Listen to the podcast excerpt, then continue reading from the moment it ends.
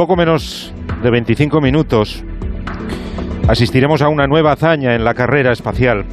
Estamos a punto de asistir al amartizaje del rover Perseverance, Percy, a partir de ahora, de la NASA en el marco de la misión Marte 2020. Es verdad que no es la primera vez que enviamos vehículos a Marte, pero esta vez el objetivo es tan ambicioso como comprobar la existencia de vida fuera de la Tierra y empezar a preparar la llegada del ser humano al planeta rojo.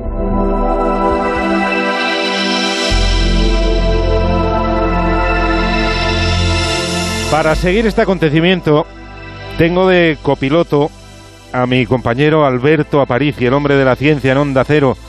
Buenas noches, Alberto. Buenas, Josemi, buenas noches. Eh, yo estoy... ¿Nervioso? Yo estoy de los nervios, no sabes cuánto.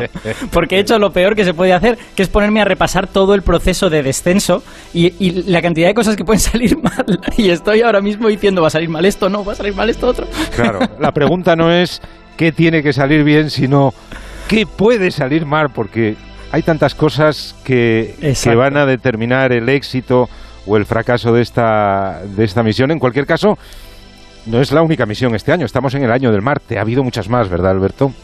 Exacto, efectivamente. Ya, ya contamos la semana pasada en el programa que había llegado la misión de los Emiratos y la misión de Marte, pero eh, esta misión tiene una cosa diferente con esas dos, que es que esas dos pasan primero por la órbita. Están ya ahora mismo en órbita marciana, la de Emiratos se va a quedar ahí, la de Marte va a preparar unas cosas y bajará un vehículo, pero ya en mayo.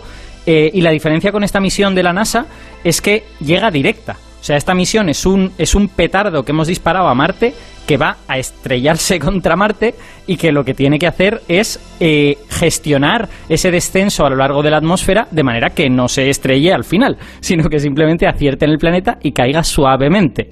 O sea que, como tú has dicho, hoy a las 21.55 hora de Madrid, esta misión o bien nos estará deparando varios años de, de placeres y de descubrir cosas sobre Marte, o bien se habrá acabado de manera abrupta y no habrá nada.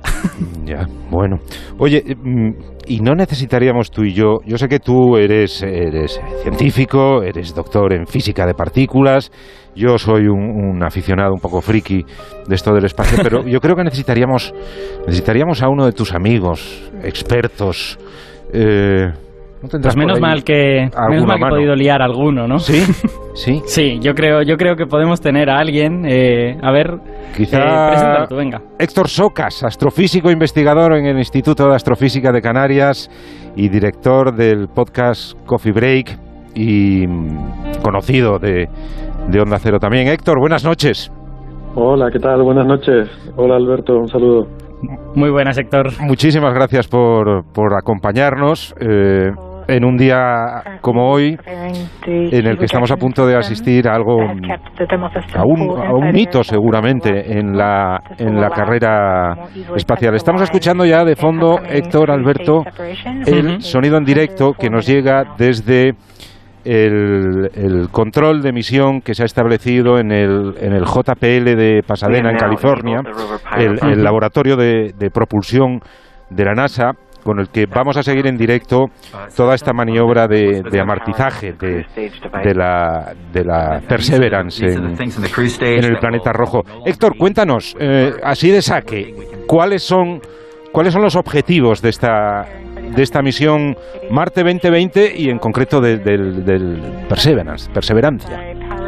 Bueno, son, eh, son varios, ¿no? Y, y, muy ambiciosos. El más llamativo, eh, quizás, y el que ha despertado yo creo que mayor fascinación en el público, es, eh, bueno, son toda la serie de objetivos astrobiológicos que tiene, que esta es la primera vez en, en mucho tiempo que, que vamos en serio a intentar buscar vida pasada, quizás presente, pero sobre todo pasada en Marte, ¿no? Que esto no se hacía desde los años 70 que mandamos las Viking, desde entonces nos desanimamos, nos entró la bajona y se nos había pasado un poco el tema de buscar vida y ahora estamos otra vez entusiasmados con eso por todo lo que hemos descubierto sobre el pasado de Marte, que era muy habitable, ¿no? Y, pero luego hay otros objetivos, hay demostradores tecnológicos, eh, supongo que hablaremos con más calma, eh, porque también se está planteando el probar cosas que pueden ser útiles para un futuro, el recoger muestras que en un futuro se pueden traer a la Tierra, o sea, tiene muchas vertientes esta misión, tiene muchas dimensiones y es muy, es muy completa. Sí, si me dejas, si me dejas comentar una cosa, Josemi, eh, la, la, misión lleva varios instrumentos. Eh, muchos de ellos están orientados al análisis químico de la superficie de Marte, a entender cuál es la química de esa superficie ahora y de ahí inferir cómo pudo ser en el pasado. Pero hay uno en concreto que es un espectrómetro ultravioleta que tiene cierta sensibilidad a distinguir sustancias orgánicas. Es decir, que si quedan ahí restos de sustancias orgánicas, o bien generadas de manera natural, sin necesidad de vida, o bien generadas por seres vivos, es posible que este instrumento pueda decirnos, oye, esto es una proteína, oye, esto es un nucleótido, oye, esto es no sé qué, porque en principio tiene resolución suficiente para ver eso en las rocas que pueda analizar. Claro, que, lo, que lo que no tiene es un taladro para perforar. No solo eso, Héctor, creo que además eh, eh, eh, Perseverance va a tener la capacidad de recoger muestras que con el paso del tiempo serán traídas a la Tierra en, misiones sucesivas, ¿no? Exacto, ese es uno de esos aspectos que decía que, tenían pues un poco de cara al futuro. Eh, la idea es que va a haber una colaboración con la Agencia Espacial Europea que va a ser una cosa realmente alucinante, que es que, bueno, Perseverance va a recoger estas muestras un poco de, va a perforar un poquito y recoger de debajo del suelo unas muestras, las va a meter en unos cilindros sellados y los va a dejar a la espera de que más adelante, quizás en 2026, 2028, una futura misión eh, eh, con un aterrizador de la NASA y un rover de la Agencia Espacial Europea los vaya recogiendo eh, y que luego con la expectativa de que ese rover luego los lleve a un vehículo de ascenso marciano, que esto es lo que a mí me explota la cabeza, ya estamos pensando en tener un cohete en Marte al cual este robotito llevará estas muestras, las meterá en el cohete, el cohete despegará y las llevará a la órbita de Marte. Será la primera vez que despeguemos de otro planeta, que esto mm, es una cosa, eh, bueno, es fascinante, ¿no? Y luego eso mm. quedará en órbita y supuestamente otra eh, otro componente de todo este plan, que sería otra nave de la Agencia Espacial Europea, pasaría en esa órbita, se acoplaría, recogería las muestras y las traería de vuelta a la Tierra. O sea que eh, suena suena mucho ciencia ficción, pero estamos ya en capacidad con capacidad de poder hacer este tipo de cosas. Mm, qué interesante. Exacto. Recordemos recordemos que eh, hace muy poquito la sonda Chang'e 5, que es China, eh, ha hecho una cosa parecida con, con material de la Luna. Y ese tipo de cosas están empezando a hacerse ya con objetos más pequeñitos, con asteroides y tal. Pero claro, Marte es un planeta, planeta. O sea, Marte, para salir de Marte, uno le hace falta un cohete de verdad, digamos. Entonces, esto, esto es jugar en la primera división ya. Oye, Héctor, eh, Alberto, hacer un poco de sitio porque está aquí, hombre, Daniel Marín, que también es astrofísico y divulgador del blog Eureka, el podcast Radio Skylab.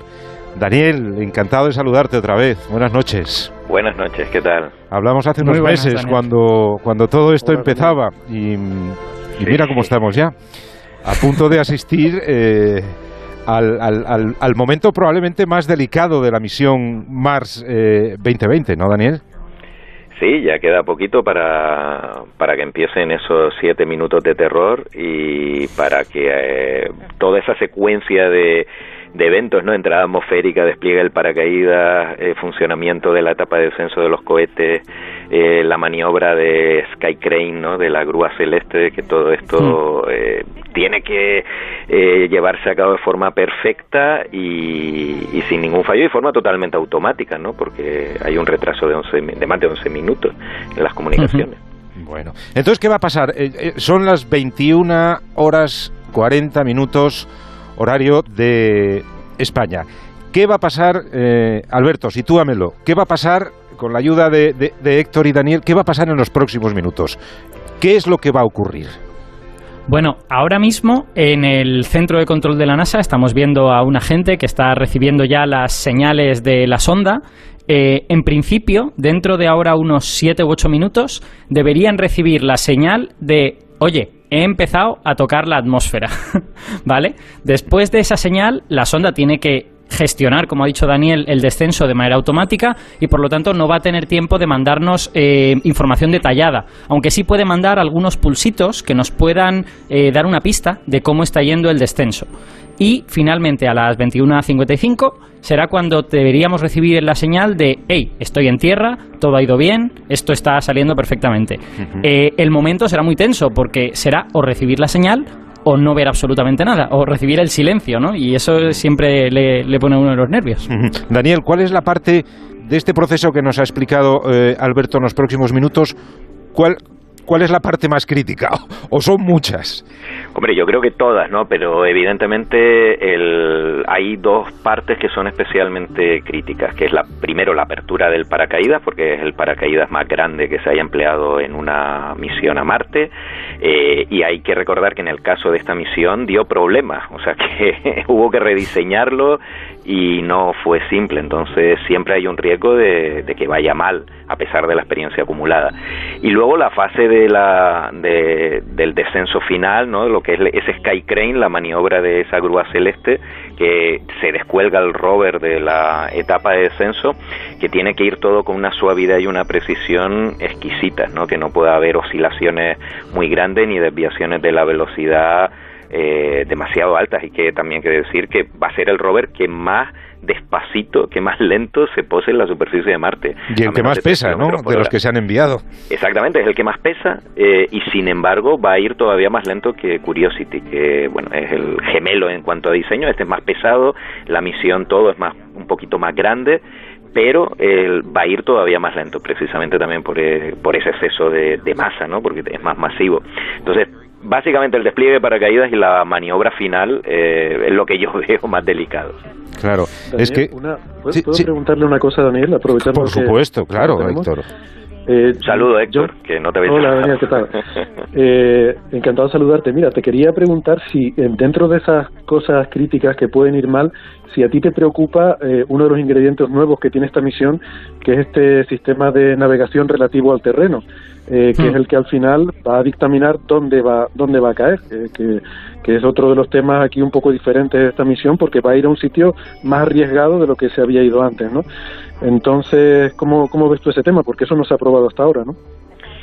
Yo lo veo como una medida de seguridad adicional. Es verdad que es una de las novedades. La otra novedad también es cómo se despliega el paracaídas, que se despliega también en función de la posición relativa con el terreno lo que permite también aumentar la precisión.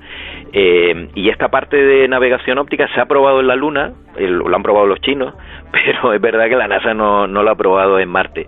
Eh, de todas formas, el sistema, digamos, primario eh, sigue siendo el radar, entonces yo espero que, claro, no, no sé los entresijos de diseños a ese nivel de detalle, pero lo veo como una cuestión de, de una capa de seguridad adicional, ¿no? En este caso de garantizar que se va a posar donde uno quiere, donde no haya pendientes demasiado exageradas ni rocas muy altas, pero eso, una, un tema más de seguridad y que los sistemas primarios, ¿no? que era el, paracaídas, pues siguen siendo válidos y van a garantizar que la, que la sonda se pose bien si todo va bien, claro. Sí, precisamente en el, en el streaming de la NASA que, que yo estaba viendo y estoy viendo ahora eh, sin, sin, sonido, eh, señalaban que parte del problema puede ser que aterrices bien, pero que aterrices en un sitio que no te permita moverte fácilmente, porque claro, no estamos hablando de un vehículo con una maniobrabilidad infinita. Entonces, si cae en un sitio con una pendiente un poco mala o con muchas piedras, van a, van a pasar unos malos días tratando de diseñar cómo moverlo de ahí, ¿no? Estamos a, según estoy viendo en la transmisión que está haciendo el, centro de control en California, que quedan tres minutos y medio para la entrada en la atmósfera de Marte. Em, hmm. eh, Héctor, eh, la atmósfera de Marte no es como la de la Tierra. Quiero decir que, eh, estamos hablando de, no, un paracaídas, no, pero es que un paracaídas no funciona igual en la Tierra que en Marte, ¿verdad? Claro, es que una de las dificultades precisamente que tiene Marte, que, ha sido un objetivo particularmente difícil para, para, la exploración espacial, es que esa atmósfera tan tenue eh, dificulta mucho el, eh, el desacelerar una nave o no, el frenar una nave para poder eh, posarse suavemente. es una atmósfera muy tenue, está compuesta, compuesta sobre todo de dióxido de carbono y por eso se necesitan unos paracaídas tan grandes. Anteriormente, los rovers pequeños que se habían puesto antes, como la Pathfinder, el Sojourner, usaban airbags cuando, cuando llegaban para, digamos, caían a plomo y, amortiguaban en la, caída con airbags. Eh, estos ya que son más grandes y más ambiciosos, pues usan todo este sistema. El paracaídas es solo una primera parte. Eh, luego hay otra parte que, como comentaba Daniel, que es con una nave con retropropulsores y, y una grúa que lo baja. Es realmente muy espectacular, ¿no? Es casi de ciencia ficción pero es una combinación un poco extraña la que hay que hacer en esta atmósfera debido a su poca densidad entre uso de paracaídas y uso de retropropulsores para la combinación de estos dos elementos poder aterrizar. Con uno solo, uno solo de los elementos no, no te daría, ¿no? Mm, y fíjate, estaba, estaba yo mirando ahora, eh, en fin, una, una curiosidad, ¿no? Una anécdota. Eh, me resulta curiosa esta imagen de la sala de control, que yo también tengo puesta como Alberto sin sonido. Mm. Eh, de ver primero la sala, mm, bueno, con menos gente de lo que sería habitual, viéndolos a todos con sus mascarillas, con las separaciones de metacrilato de una a otra, ¿no? eh, realmente, aunque estemos hablando de, aterrizar en otro planeta, no deja de estar presente el gran evento de nuestros días, que es esta pandemia ¿no? que, está azotando todo el mundo, está también aquí en este centro de control de la NASA. ¿no? Es curioso mm. cómo, cómo sigue estando presente. Y yo me pregunto qué pasará si cuando al final se reciba esa señal, esperemos, ¿no? De, tener éxito, pues si habrá esos abrazos multitudinarios que a los que estamos acostumbrados o, si podrán contenerse la emoción, ¿no? Será difícil. Claro, no, Será no deberían, no deberían. Bueno, nueve y 47 minutos de la noche. Estamos llegando a Marte. Y Alberto, Héctor y Daniel, os voy a tener todavía que pedir que os apretéis un poco más, porque tenemos otro invitado que es un experto en la materia. Menos mal que esto es COVID-friendly, que, no ¿Eh? estamos realmente juntos. Bueno, pues, pues hacerle un hueco porque es ingeniero aeroespacial y además ha sido astronauta, ha estado dos veces en el espacio. Bueno, y además también es ministro de Ciencia e Innovación. Don Pedro Duque, buenas noches. Buenas noches. Muchísimas gracias por acompañarnos en estos minutos de, maridaje entre ciencia y radio que hoy eh, hemos querido dedicar a la misión Marte 2020 de la NASA y en la que mm, queríamos contar con, con usted, no tanto por su responsabilidad actual, que también, como por su experiencia y sus, y sus vivencias en el, en el espacio. ¿no? ¿Se sigue emocionando en, en, momentos como, como este, a punto de asistir a un nuevo hito en la carrera espacial? ¿Disfruta desde la barrera? Pues sí, sí, yo creo que para mí es emocionante y yo espero que para el resto de la gente también. Es como, eh, bueno, obviamente no es lo mismo que si hubiese gente allí en la nave aterrizando, pero un poquito de emoción se siente, por supuesto, por mandar ese aparato que, va a hacer exploración de un planeta, claro. Yo creo que tenemos confirmación de la entrada en la atmósfera, ¿eh? Por lo tanto, empiezan a contar los siete minutos de terror. A partir de ahora, todo está en manos de que Perseverance lo haga todo bien. Los siete minutos de en terror. Empieza de terror. Empieza la cuenta atrás. Eh, mm, ministro, eh, ¿ha vivido usted eh, Mm, momentos, ha vivido minutos de terror en, su experiencia en el espacio. No, he tenido, eh, a ver, momentos que se pueden llamar minutos de terror, pero sí que cualquier cosa en, en, una, en un viaje espacial sea sorprendente da bastante susto. Normalmente uno, eh, esto todo solo funciona porque se ha probado todo antes, se ha repetido mil veces y se, se, cree que se sabe todo lo que puede pasar y por lo tanto cualquier cosa que pase, una vibración, un sensor que no marca bien, todo eso puede ser un gran susto porque te puede pasar cualquier cosa. Claro, eh, como ingeniero, ¿qué posibilidades de éxito le da al amartizaje del rover eh, Perseverancia en el planeta rojo? Yo creo que esto tiene muy buenas posibilidades. La, fabricación de, este tipo de, aparatos pues ya se ha, ya se ha probado en su momento, en, el momento en que mandaron el primero, pues, este Curiosity. Esto era verdaderamente una apuesta arriesgadísima, esto de eh, tener los cohetes de frenado de, la parte final, eh, digamos, arriba y colgando el rover con unos cables. La verdad es que el, primero que lo dijo seguramente lo corrieron a collejas, pero, pero ahora ya está ahora ya está asentado y yo pienso que esto tiene muy buenas posibilidades. Sí. Daniel, ¿en qué se parece, eh, lo que mencionaba ahora el ministro, en qué se parece Perseverance a su hermano Curiosity, que me parece que lleva en Marte desde 2012, ¿no? O algo así. Sí, bueno, eh, bueno, antes de nada, buenas noches, ministro. Eh, pues lo que se parece es que básicamente comparten el mismo diseño, ¿no? Es el mismo rover en cuanto a lo que es el diseño, es más pesado, pero es muy parecido, ¿no? En todo lo que es la cápsula, la etapa de descenso, la maniobra, las diferencias que son, hay unas cuantas diferencias, tienen que ver sobre todo con la carga científica, los instrumentos científicos son básicamente diferentes, los más importantes, luego hay otros que son unas versiones avanzadas de los que lleva Curiosity, pero otros son eh, diferentes, y luego pues algunas técnicas nuevas como lo que comentaba antes Héctor de la técnica de navegación óptica en la fase final para tener una mayor precisión en el aterrizaje. No le he presentado, ministro, discúlpeme, pero están con nosotros Daniel Marín, astrofísico, y también Héctor Socas, astrofísico investigador del Instituto de Astrofísica de Canarias que si tienen la oportunidad probablemente le pedirán más inversión para el mundo de la ciencia, como hacen todos los científicos cuando se encuentran con un, no, con no, no, menos burocracia es lo que pedimos. Ahí estamos Hola. intentando. Hola, lo sé, lo sé. Hola, ministro, ¿qué tal? Eh, y también está con nosotros eh, nuestro divulgador científico, que sé que es gran seguidor suyo, ministro Alberto Aparici, que estoy seguro que tiene alguna pregunta para don Pedro Duque.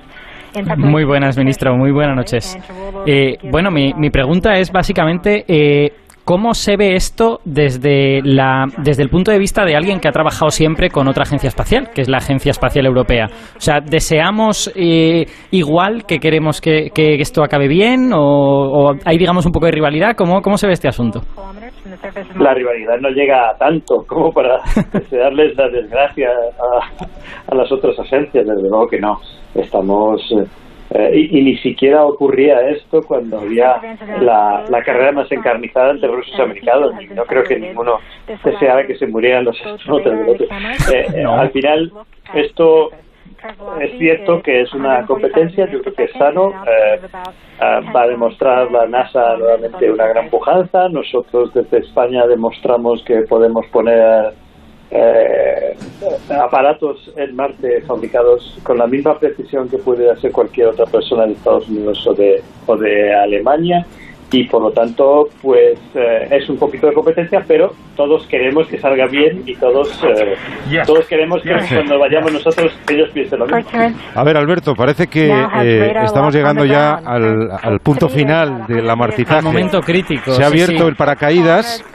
Se ha confirmado ya que el paracaídas se ha abierto y la cápsula en estos momentos está descendiendo. Estamos a un minuto de recibir la confirmación del amartizaje, Alberto. Efectivamente, ha empezado eh, un, pelín más tarde de lo que yo esperaba, igual estamos a un poquito más de un minuto, pero en principio parece que todo está yendo bien. En la sala de control han aplaudido dos o tres veces, quiere decir que están recibiendo la telemetría o más bien las, las señales que esperaban y ahora falta pues esta parte muy delicada que decía Daniel, que es cuando se separe el paracaídas y tenga que salir esta grúa celeste, estos retropropulsores, y colgando el, el rover, depositarlo sobre la Tierra y luego salir volando. Porque imagínate que la grúa se queda ahí y luego se cae encima del rover. Pues no, eso tampoco lo queremos. Claro. Me sorprende que haya de descenso con paracaídas, pero bueno, eh, chapó. ¿Qué le sorprende? ¿Por qué? Pues por la dificultad de apuntar las antenas y estar moviéndose de uno para otro. Hmm. Es la información que está dando en directo la NASA. Sí, sí, seguro que sí. Tienen, tienen una antena en el propio paracaídas que está transmitiendo una especie de pulsos que les permite saber meramente a qué velocidad va, va la nave. Los pulsos tienen una, una, frecuencia determinada y según la velocidad a la que esté yendo, a nosotros nos llega a una o a otra. Es un, el efecto Doppler. Y con eso, ah, más o menos, sabemos si la cosa va bien o mal. Telemetría de baja frecuencia. ¿vale? Usted pregunte cualquier duda, ministro, ¿eh? que aquí tenemos eh, científicos para resolverlas todas. ¿eh? Bueno, yo no sé vosotros, pero yo estoy ahora mismo atacado de los nervios. yo ya no sé qué pensar, yo solo quiero que llegue la señal ya. Debe estar a muy ha pocos... llegado, ha llegado, ha aterrizado. ¿Ha aterrizado? ¿Confirmación? Yo no lo estoy viendo. Ahí está. Bien. Sí. Confirmado, confirmado en el centro de propulsión de la NASA. Bien. Madre mía, la NASA, pero qué, qué, qué, qué currículum que tienen, ¿eh? O sea, son capaces de hacer esto una un y otra vez y que les salga bien. Perseverance confirmed. Perseverance safely on the surface of Mars, ready to begin seeking the sands of past life. el ser humano ha sido capaz de volver a colocar un ingenio en el planeta rojo. Sí, señor. Y ya, y ahora mismo es el tercero, pues, porque tenemos Curiosity, Insight y Perseverance. Creo que no me dejo ningún otro, ¿no? Eh, Daniel, Lector. No, son los que están activos ahora. Ministro, Un poco por ponerle a lo mejor nuestra, nuestra banderita, eh, me decía un colega del Centro de Astrobiología que ahora mismo España es el país que tiene más estaciones meteorológicas en otros planetas. En otro planeta. eso es un orgullo, ¿no, ministro? tres. Bueno, es, es un orgullo desde luego y, y- y perseveramos también porque esa tecnología sea igual de buena en muchas otras cosas y creo que creo que llevamos en muy buen camino. La industria española ha demostrado otra vez su pujanza. Pues ahí está. Qué maravilla. O Perseverance. sea, que lo tenemos. Esto, esto quiere decir que ahora a lo mejor tenemos 5 años o 10 años, quién sabe, dependiendo de, de cómo de bien le vaya, de ciencia de altísimo nivel y que realmente no sabemos lo que vamos a descubrir. O sea, hay que pensar que este, este rover ha aterrizado sobre la cuenca de un antiguo lago y que lo que pretende es dirigirse hacia el delta del río que lo alimentaba y subir por ese delta por la cuenca del río. O sea que estamos básicamente reconstruyendo la historia de Marte. Perseverance is alive on the surface of Mars. Es muy impresionante. Y yo, Bueno, de todas formas, nos toca a los europeos contribuir a la nave nuestra que tendría que traer de vuelta las muestras que sacará. Exacto. Exacto. Pues eh, se lo hemos contado en directo, en Onda Cero. El éxito, el nuevo éxito de la NASA al enviar un rover a Marte para comprobar nada más y nada menos si allí alguna vez hubo vida. Don Pedro Duque, ministro de Ciencia e Innovación, le agradezco muchísimo que nos haya acompañado en estos momentos y que lo haya que lo haya compartido con nosotros en directo y que lo haya disfrutado. Se lo agradezco muchísimo, ministro. Encantado, casi casi estábamos aquí haciendo servida, ¿no? Sí, sí, sí, sí.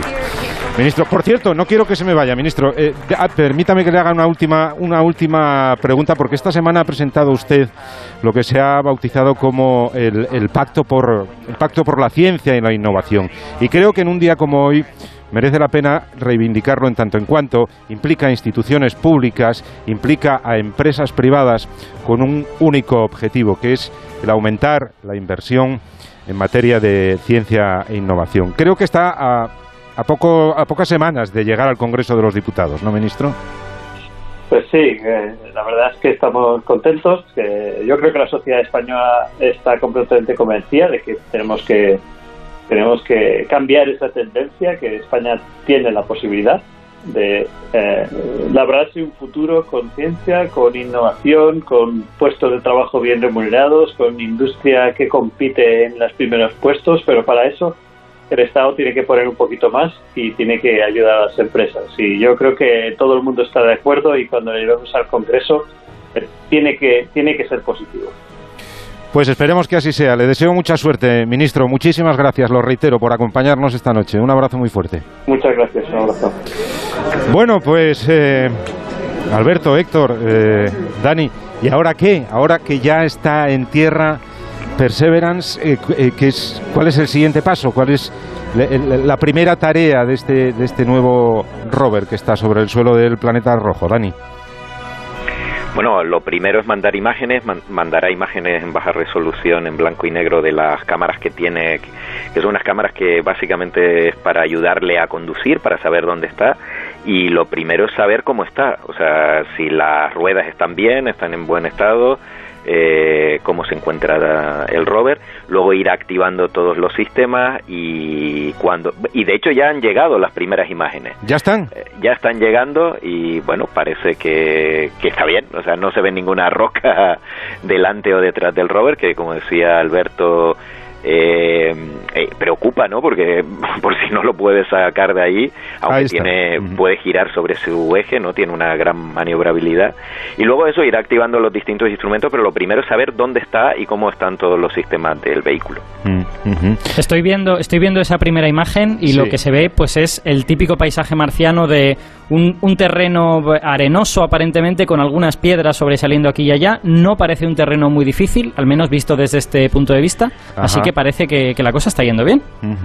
Y Héctor, el, gran objetivo de la misión, el, localizar en ese antiguo lago que pudo haber en esa zona donde ha aterrizado hace 3.500 millones de años, ¿eso cuánto tiempo nos va a llevar eh, eh, comprobarlo? ¿Cuánto tiempo vamos a tardar en saber si en efecto ahí hubo, hubo vida?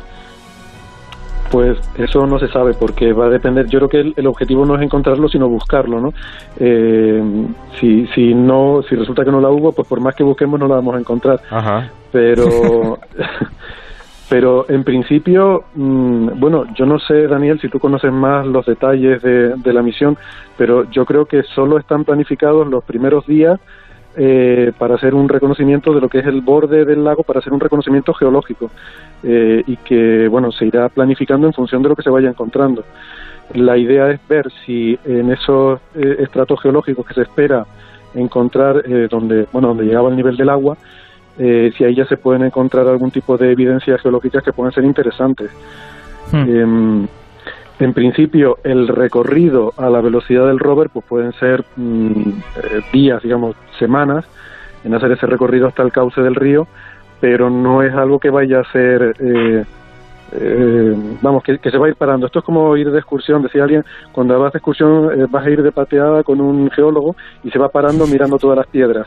Pues esto va a ser un poco así, se va a ir parando continuamente mirando cosas, ¿no? pero vamos, yo no sé, Daniel, si... Sí. Eh, no, eh, quería, que decía no, que los detalles, eso depende del equipo de la misión, evidentemente, eh, y, pero bueno, eh, ahora esto es como los planes de batalla, ¿no? Que no sobreviven el contacto con el enemigo, pues aquí algo parecido, hay que muchos planes, pero dependerá del, del tipo de terreno preciso que se encuentren y de las condiciones que, que encuentren, que pueden modificar esos planes para dónde ir o qué estudiar etcétera. Yo quería, quería preguntarle a Daniel que nos contara cómo se conduce un aparato como este, porque claro, está en Marte, eh, la Tierra está a 11 minutos luz de Marte, o sea que no puedes, no puedes ir conduciéndolo con un volante, con un joystick, ¿no? No, claro, eh, lo que se hace es planificar de forma bastante meticulosa el dónde tiene que ir el rover y luego el rover sí que tiene sistemas de inteligencia artificial para evitar problemas, para no quedarse atascado meterse en algún sitio donde haya eh, poca tracción. Eso pasaba sobre todo con los rovers Spirit y Opportunity, que alguna vez se quedaron ahí con las ruedas atascadas.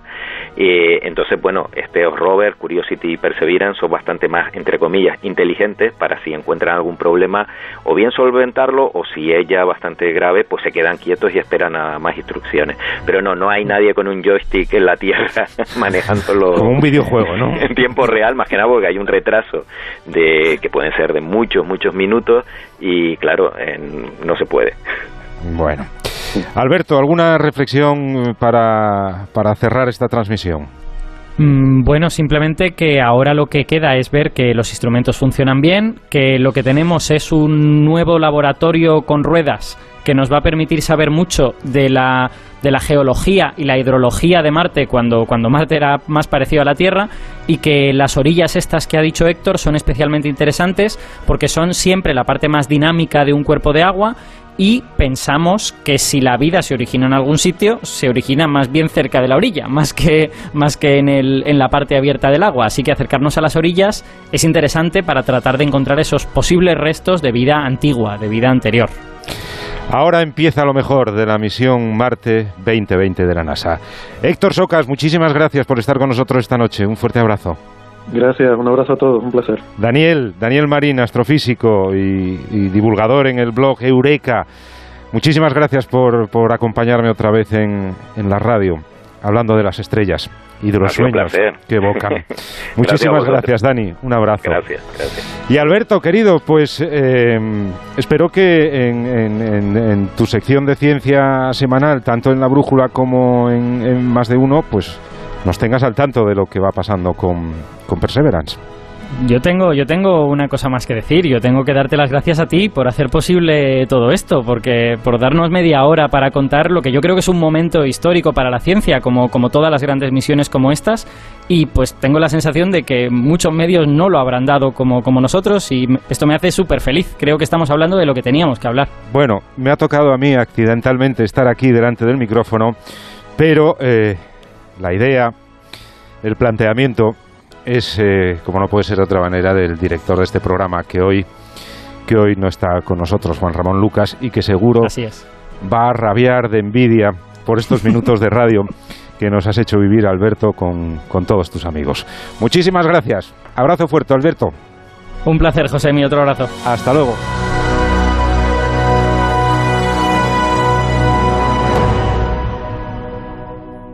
Las 16 y 7 minutos de la noche, una hora menos en Canarias y en la Tierra.